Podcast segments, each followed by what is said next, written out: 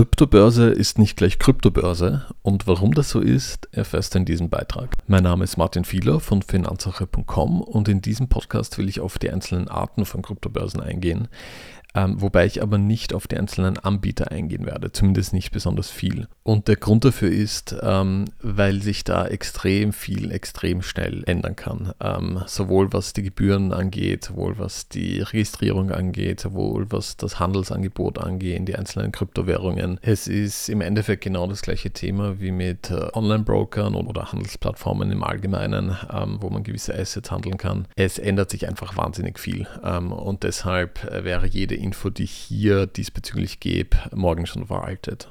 Eine grundsätzliche Unterscheidung, die man bei Kryptobörsen treffen kann, ist ähm, zwischen Börsen zu unterscheiden, die sich zum Investieren eignen und äh, Börsen, die sich zum Trading eignen. Und warum diese Unterscheidung so wichtig ist, äh, liegt daran, dass ähm, wenn jemand langfristig in Kryptowährungen investieren möchte, äh, möchte er die Kryptowährungen in der Regel auch auf eigene Wallets ziehen, zum Beispiel.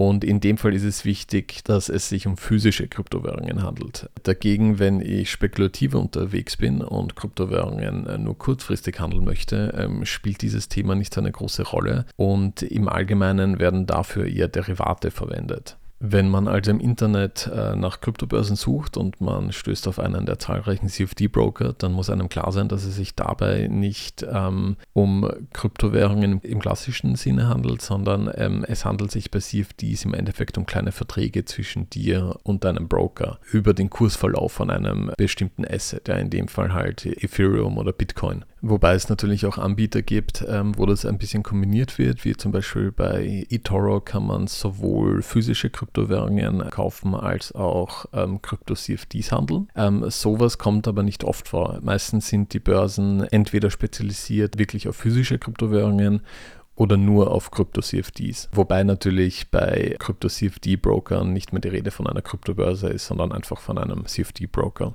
Eine weitere Unterscheidung macht man bei Marktplätzen. Ähm, bei Marktplätzen ist es so, dass man im Endeffekt äh, Peer-to-Peer handelt, mehr oder weniger. Es gibt zwar eine Plattform, über die man das macht, also ein Beispiel wäre bitcoin.de, ist ein, ein typischer Kryptomarktplatz, äh, wo man nicht nur Bitcoin kaufen kann, inzwischen sind es glaube ich vier oder fünf Währungen, äh, Kryptowährungen, aber äh, wenn ich dort Kryptowährungen kaufe, dann überweise ich den Betrag an das Konto von meinem Gegenüber und nicht an das Konto von der Börse. Der Marktplatz ähm, fungiert dabei als eine Art äh, Ähm, der die Kryptowährungen hält und erst wenn beide Seiten den Handel bestätigt haben und die andere Person das Geld auf dem Konto hat, werden die Kryptowährungen an den Käufer freigegeben. In den letzten Jahren hat sich dann noch ein weiterer Kryptobörsentyp aufgetan und das sind die ähm, Kryptobörsen, die sich nur auf Sparpläne fokussiert haben und hier speziell auf Bitcoin.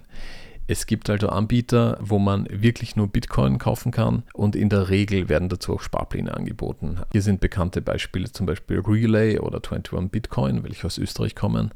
Und in solchen Fällen ist die Fokussierung auf Bitcoin wirklich in der Firmenphilosophie mit eingebaut. Ähm, das heißt, diese Börsen, die werden oft von sogenannten Bitcoin-Maximalisten betrieben. Das sind ähm, Menschen, die quasi die Bitcoin als einzig äh, legitime Kryptowährung ansehen ähm, und nicht daran glauben, dass sich andere Kryptowährungen groß durchsetzen werden. Wer nun mehr über das Thema erfahren möchte, kann sich auf finanzsache.com einen umfangreichen Kryptobörsenvergleich ansehen, wo wir die ganzen Anbieter und die Eigenschaften im Detail vorstellen.